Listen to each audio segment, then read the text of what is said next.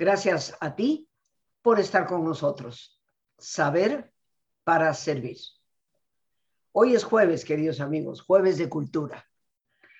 Jueves muy esperados por todos ustedes y también por mí. Mucho aprendo de todos nuestros invitados y el día de hoy un tema muy, muy cercano a mi corazón. Un tema que considero todos deberíamos conocer y estudiar. Dedicamos hoy el programa El Holocausto. ¿Qué significa? No solo qué significó hace 70, 80 años, sino qué significa hoy en día para ti, para mí. Es importante ciertamente ubicarnos en el tiempo, para poder reconocer que ese terrible evento, considero yo vergüenza de todos, debe de ser conocido y abordado. Hoy nos acompaña una verdadera especialista sobre el tema, periodista y maestra, Nadia Catán. Nadia, muchísimas gracias por estarnos acompañando en el programa y traernos precisamente un tema tan importante que no debe olvidarse. Algunas personas sienten que ¿para qué seguir hablando? Bueno, cuando yo me, sigo avergonzando como cristiana por el antisemitismo que a veces escucho a mi alrededor, digo, no hay que quitar el dedo del renglón. Perdonar, pero nunca olvidar. Esta es la frase clave. Nadia, bienvenida al programa y muchas gracias por traernos para un jueves de cultura un tema tan importante. Rosita, muchísimas gracias a ti por invitarme y para mí es un placer estar con toda tu audiencia. Muchísimas gracias. Cuéntanos, el holocausto sé que es una palabra que normalmente para ustedes, nuestros hermanos judíos, no, no es el más correcto, se utiliza más Shoah. Eh, pero me gustaría que fueras tú la que nos explicaras cuál es la diferencia entre Shoah y holocausto. Holocausto es una palabra que viene del griego que significa todo quemado, pero hace referencia a sacrificio. Por eso al pueblo judío no le encanta la palabra holocausto, porque es como hacer referencia a que seis millones de judíos fueron sacrificados para obtener algo o para simplemente recibir algo a cambio. Eh, seis millones de judíos asesinados nunca debería de ser en sacrificio a nada. Así que holocausto no es quizá la palabra más apropiada para el pueblo judío. Lo que el judío va a emplear es la palabra Shoah, como bien tú lo mencionas, que Shoah significa catástrofe. Es una palabra que viene en la Biblia hebrea y simplemente es una palabra que engloba el caos, la tragedia y precisamente la catástrofe que fue este genocidio nazi perpetrado en la Segunda Guerra Mundial. La Shoah, o conocido por muchos como el Holocausto, ¿cuándo se inicia? ¿Cómo se gesta? Porque creo yo, eh, mi querida Nadia, que lo más importante de conocer este tema no es solo recordar lo que pasó, sino poder reconocer los antecedentes que tuvo porque creo que tristemente hoy en el mundo algunos síntomas parecen presentarse de nuevo. Así es, Rosita, desafortunadamente. Eh, los historiadores han debatido bastante sobre cuándo es el año que inicia lo que es el holocausto. Algunos coinciden en que es en 1933, año en el que Adolfo Hitler sube al poder. Y es que después, muy poco tiempo después de que Adolfo Hitler sube al poder, ya está instaurando una dictadura. Él manda a quemar el Reichstag, eso es lo que se piensa por lo menos, acusa a los comunistas de haber perpetrado este acto vandálico y con eso él lo utiliza como pretexto para crear un autoritarismo absoluto de extrema derecha que va a ir llevando a Alemania poco a poco, de manera paulatina, a una catástrofe terrible en donde Alemania también va a ser víctima de su propia enfermedad, que es el nazismo. Y algunos van a coincidir, sí, dime. perdona que te interrumpa, creo que vale la pena para nuestro auditorio recordarles que Reichstag quiere decir el Parlamento. Algunos estamos familiarizados con la palabra. Reichstag es, Reichstag eh, es la palabra para parlamento y Hitler ciertamente lo mandó quemar, eso a mí no me cabe la menor duda. Así es, aunque nunca estuvo comprobado, parece que sí, porque ese fue el pretexto que utilizó para, eh, pues para llevar a cabo este autoritarismo, ¿no? Él disfrazado de una persona que quiere salvar a Alemania de estos comunistas que son una amenaza, entonces así se implementa. Pero hay algunas personas que piensan que el holocausto inició en 1939, cuando inició la Segunda Guerra Mundial, en este ataque a Polonia el primero de septiembre. Y es que atacar Polonia significó también, pues, eh, encargarse de tres millones y medio de judíos, que es una locura de cantidad y que hay que empezar a enviar a los guetos y a los campos de concentración. Algunos otros van a pensar que 1942 va a ser la fecha en la que inicia la Shoah, que es cuando se comunica de manera oficial que una solución final debe de ser implementada.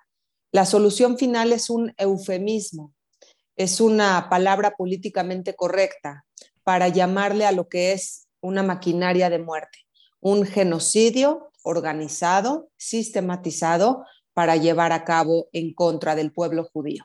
Así es. Entonces, pese a que caigamos en el tema de cuándo inició exactamente el holocausto, vale yo creo más la pena entender qué es el holocausto. Cuéntanos, este, Nadia, porque efectivamente hay fechas que se convierten en algo borroso, ¿no?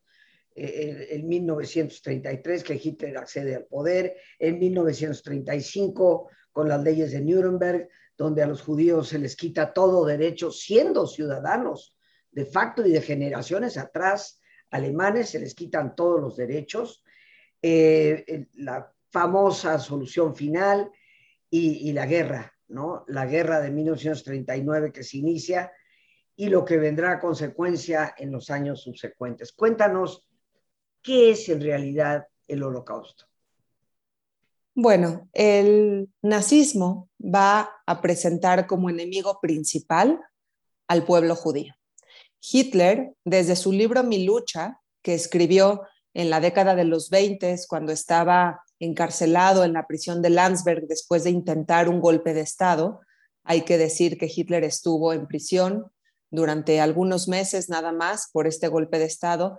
Él escribió el libro Mi lucha en donde puntualiza muy claramente que Alemania perdió la Primera Guerra Mundial por culpa de los judíos traidores, que por cierto están tratando de apoderarse del mundo, del dominio del mundo, eh, que los comunistas también son un problema y una amenaza para el mundo entero, para el orden mundial, para Alemania de manera particular. Y entonces él sale de prisión ya con un objetivo muy diferente. Él entiende que tomar el poder a la fuerza a través de un golpe de Estado es algo que simplemente no se puede llevar a cabo. Tendrá que tomar el camino largo, que es el camino de la democracia, ganarse voto por voto a los alemanes y es así como inicia su campaña. Al inicio Hitler va a estar castigado por el gobierno alemán, no puede hablar en público y demás, pero eventualmente todas estas penalizaciones se van a ir eliminando hasta que finalmente ya eh, lo que es eh, a finales de la década de los 20 va a llegar la Gran Depresión, que va a ser un golpe de suerte para Adolfo Hitler, porque estas ideas catastróficas que él eh, venía advirtiendo al pueblo alemán que iban a suceder, suceden. Suceden y no porque él haya tenido la razón, sino porque es una coincidencia que viene desde Wall Street en Nueva York. Y entonces el pueblo alemán se hunde en una profunda crisis económica que va a significar muchos votos para el partido nazi. Es así como inicia la pesadilla, Rosita. Sí. Ahora él va a aprovechar de esto eh, y bueno, y del líder que era en ese entonces Hindenburg, quiero recordar, que ya está muy mayor eh, y que eventualmente va a fallecer. A través de la manipulación, realmente, en su total concepto de palabra manipular, llega él a tener el cargo más alto en el gobierno alemán y se instala en 1933. Eh, ¿Qué va a pasar a partir de ahí y en qué momento viene la implementación de este llamado holocausto que mató sistemáticamente a tantos millones de personas? Hay algo que creo que vale la pena resaltar, si me lo permites, eh, Nadia, porque la gente, sobre todo el que tiene una beta antisemítica por ahí, dice, bueno, es que fueron 13 millones de personas las eliminadas. Eh, sí, sin embargo, el, el régimen alemán no buscó a los demás. Sí, mataron homosexuales, mataron gitanos, mataron con, este, enemigos políticos, pero la solución final, llamada solución final, estaba enfocada directamente al judío por ser judío. Y, y, esto no se dio en ningún otro momento. Entonces, matar a 6 millones de personas simplemente porque practican otra religión, eh, Nadia, porque yo creo que vale la pena que nos cuentes un poco cómo el judío alemán que peleó en la Primera Guerra Mundial a favor de Alemania, se sentían totalmente alemanes, no, no eran de ninguna otra parte más que de Alemania. Y, y esto me parece insólito que un gobierno aniquile a sus ciudadanos porque practican una religión distinta. Así es, las minorías siempre corren el riesgo de no tener poder y no tener poder bajo un sistema nada justo es sumamente peligroso. Resulta que cuando Adolfo Hitler sube al poder y lleva a cabo esta instauración de una autoridad completa, donde ya no hay ningún equilibrio de poder, Heidenburg muere un año después de que Hitler sube al poder, entonces él se queda completamente solo y una serie de injusticias van a empezar a suceder sin que nadie pueda hacer nada para revertirlo. Por eso debemos de tener muchísimo cuidado ayer, hoy y siempre de a quién lleva, llevamos como pueblo al poder. Eh, Hitler en 1935 instauró las leyes de Nuremberg que van a constar simplemente en leyes de segregación. El judío ya no puede casarse, contraer matrimonio con el alemán, el judío ya no puede. O sea, con el cristiano, con el cristiano. Claro, con el cristiano alemán. Alemanes, ¿no? Claro, exactamente. Pero ¿qué sucede? Que en las leyes de Nuremberg los judíos dejan de ser ciudadanos.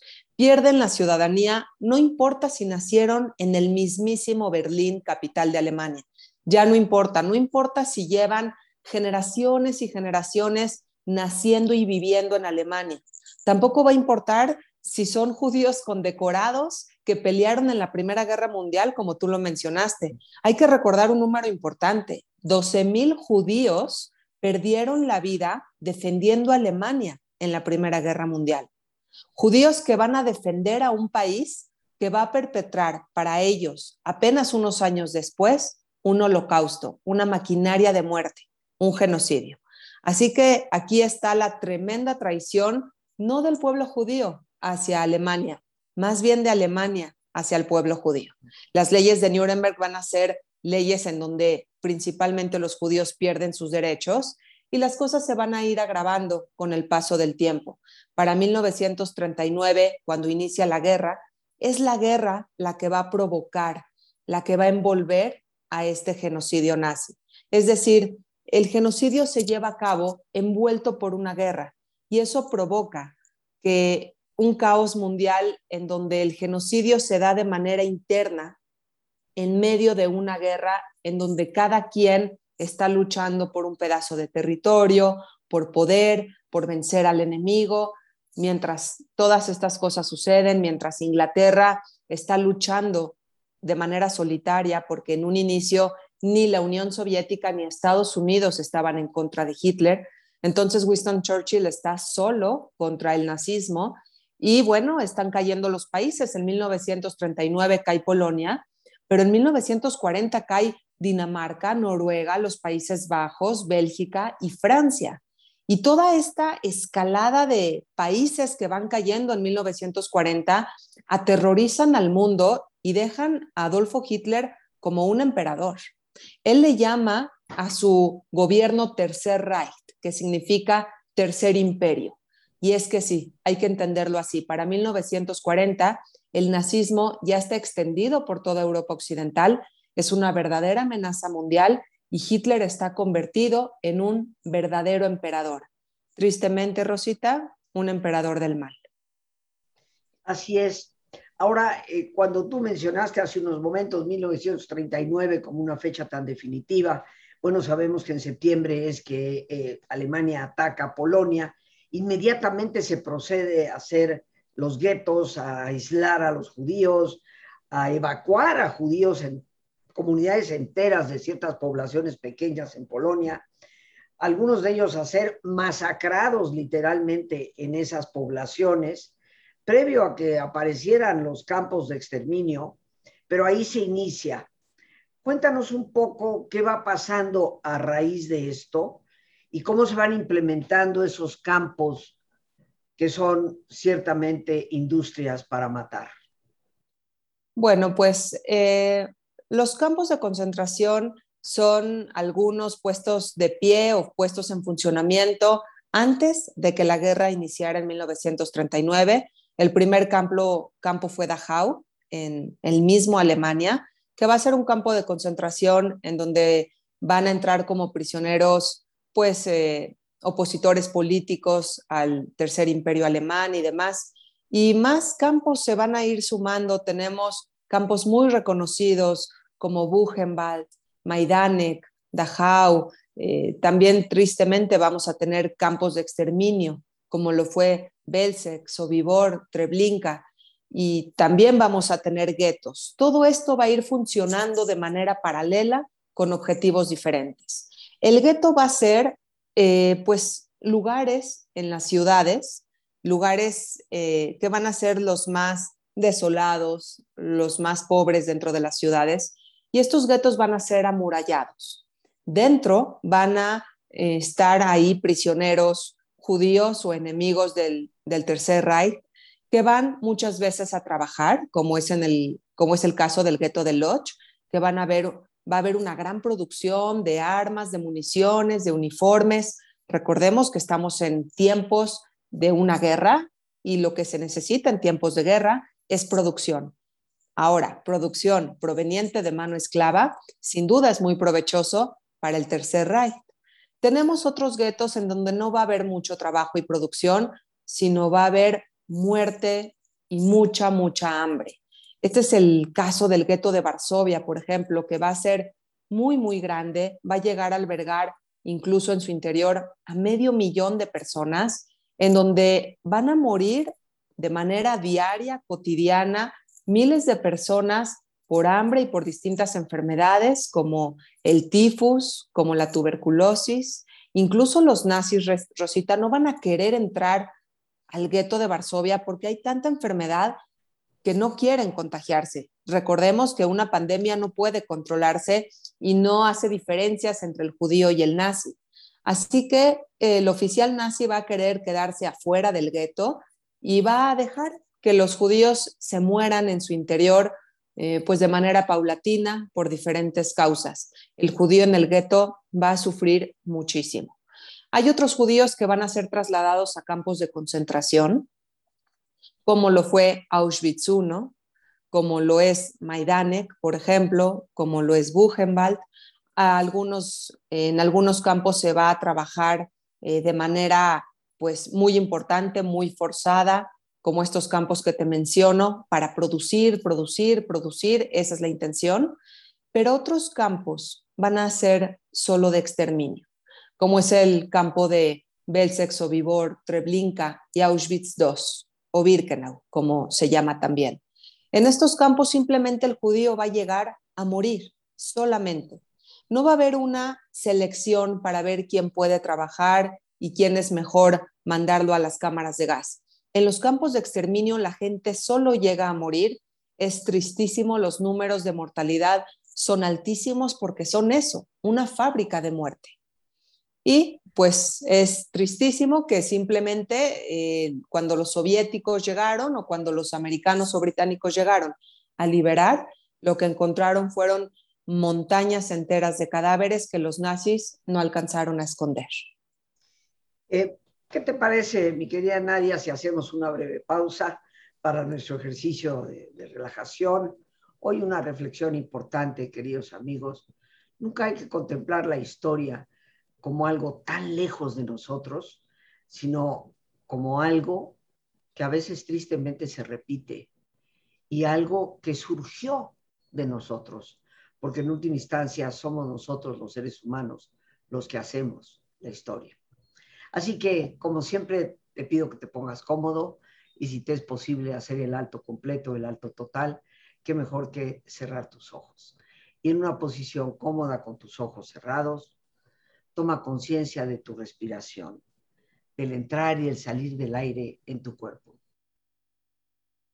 e imagina cómo al inhalar, así como llevas oxígeno a tus células, inhalas también serenidad para tu mente. Al exhalar, así como tu cuerpo se libera de toxinas, imagina cómo en ese aire que sale te liberas de todas las presiones y todas las tensiones. Respira profundamente.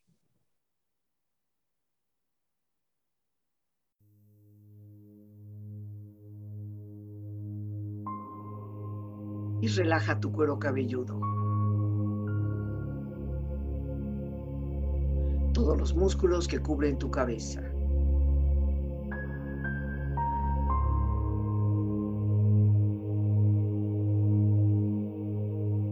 Relaja tu frente. Siente la piel, la vibración de la piel que cubre tu frente.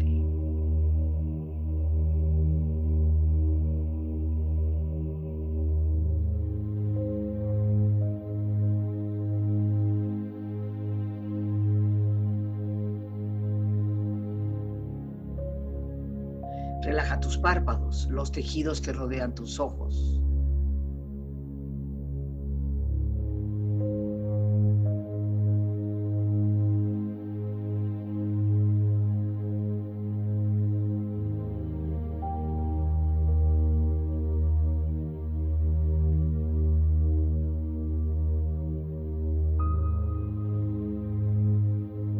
Relaja tus mejillas, toda la piel, todos los músculos que cubren tu cara.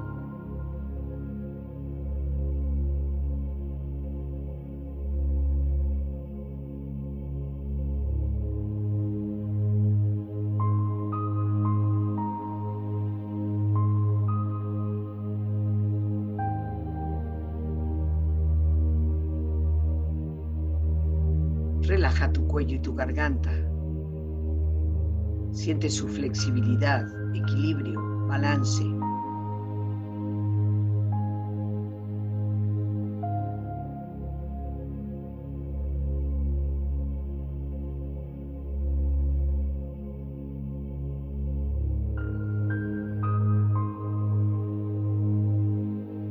Relaja tus hombros, brazos y manos, así como tu espalda. Siente una agradable sensación que relaja todos los músculos en estas partes de tu cuerpo.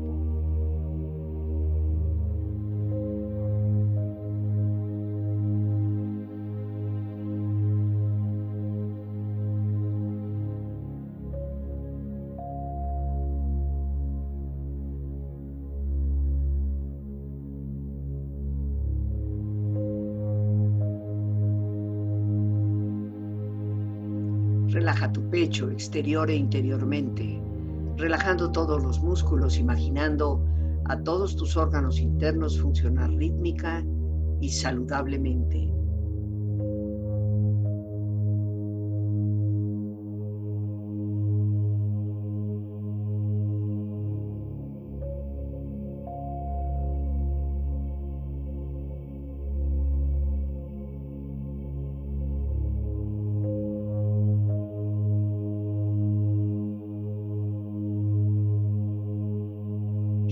Abdomen, exterior e interiormente, relajando todos los músculos, imaginando a todos tus órganos internos funcionar rítmica y saludablemente.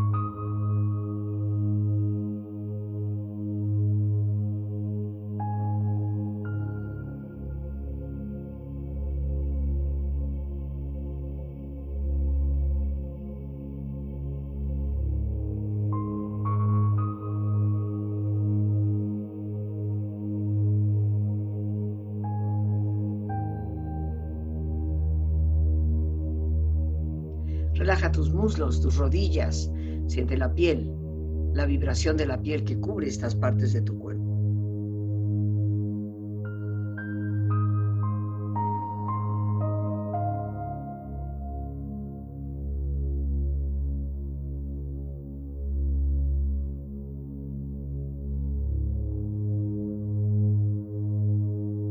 Relaja tus pantorrillas y tus pies.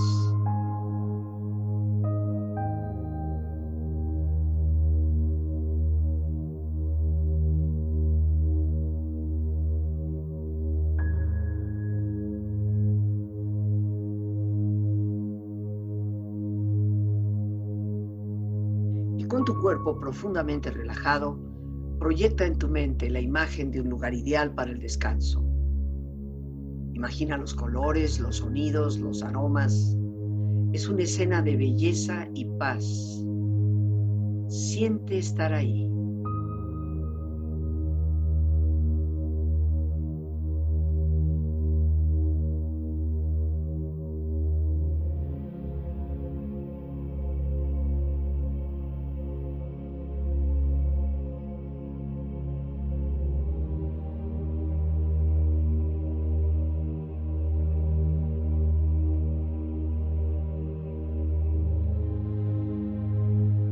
Tu cuerpo relajado y tu mente serena, reflexiona.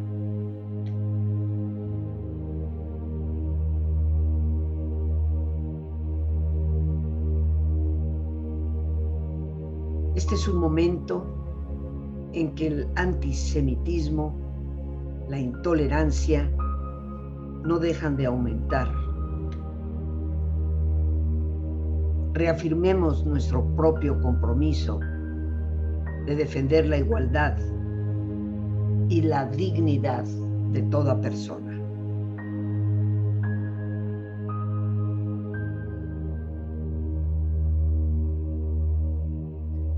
Para combatir el antisemitismo no hace falta ser judío, como para luchar contra el racismo no hace falta ser negro.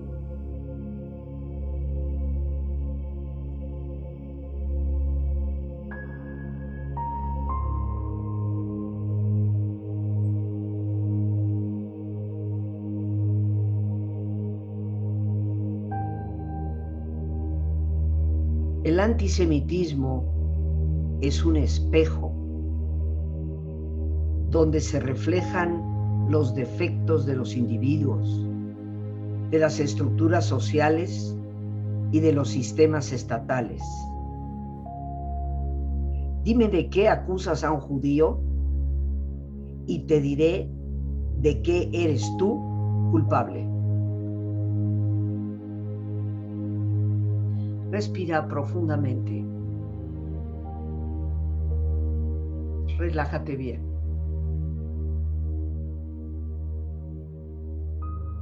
Con esta experiencia empieza lentamente a estirarte, brazos, manos, piernas y pies, moviendo tu cuello, bostezando si lo deseas, haciendo que tu cuerpo retome su nivel de actividad habitual hasta muy lentamente abrir tus ojos ojos abiertos, bien despierto, muy a gusto, bien descansado y en perfecto estado de salud, sintiéndote mejor que antes. Regresamos con nuestra invitada en este jueves de cultura, Nadia Catán, periodista y maestra, y sí que me consta. Nadia, eh, yo he tenido el gusto, el privilegio de participar contigo, aprender de ti en dos ocasiones diferentes, de, de hecho continúo estudiando contigo eh, tomé un, curso maravilloso sobre la historia del pueblo judío y estoy también tomando un curso contigo sobre la historia del holocausto. Eh, son temas que me han apasionado siempre, crecí en un ambiente de tolerancia y de conciencia de que nosotros, los llamados cristianos, venimos de un judío, que es Cristo, ¿verdad?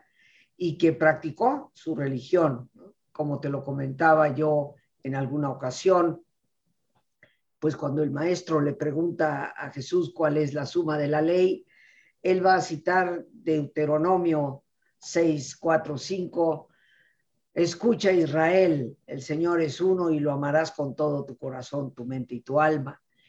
Esto aparece citado en el Evangelio de Marcos 16, 29.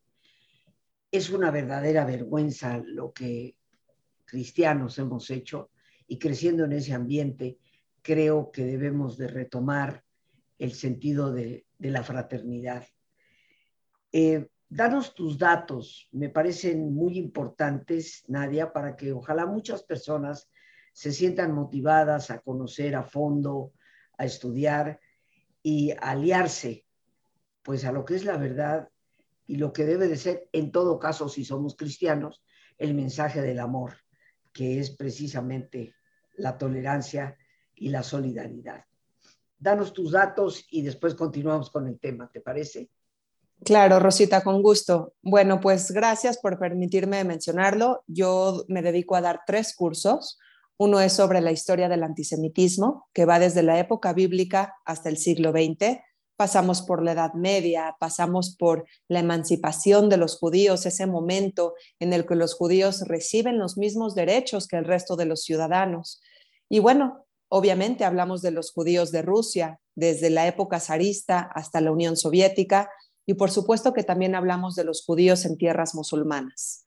Ese es el curso número uno. El curso número dos hablamos sobre la historia del holocausto, cómo es que Hitler subió al poder, cómo se van incrementando estas leyes raciales en contra de los judíos y cómo es que se lleva a cabo este holocausto nazi, esta maquinaria de muerte. El curso número tres es sobre la historia del Estado de Israel, cómo surge el sionismo político, cómo es la lucha por este Estado judío, este pedazo de tierra en donde los judíos exigen vivir. Y bueno, pues estos tres cursos, cada uno dura un año. Eh, todos se dan de manera online, de modo que lo puedes tomar desde la comodidad de tu casa.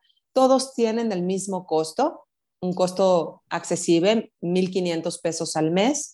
Y bueno, eh, hay una clase gratuita que la pueden pedir en www.nadiacatan.com. Aquí lo ponemos si quieren. Eh, ahí en la parte de abajo dice, es una página de internet en donde habla un poco de cada uno de los cursos, una semblanza que pueden encontrar ahí sobre mi persona, que soy la maestra. Y eh, bueno, en la parte de abajo dice pedir clase gratuita.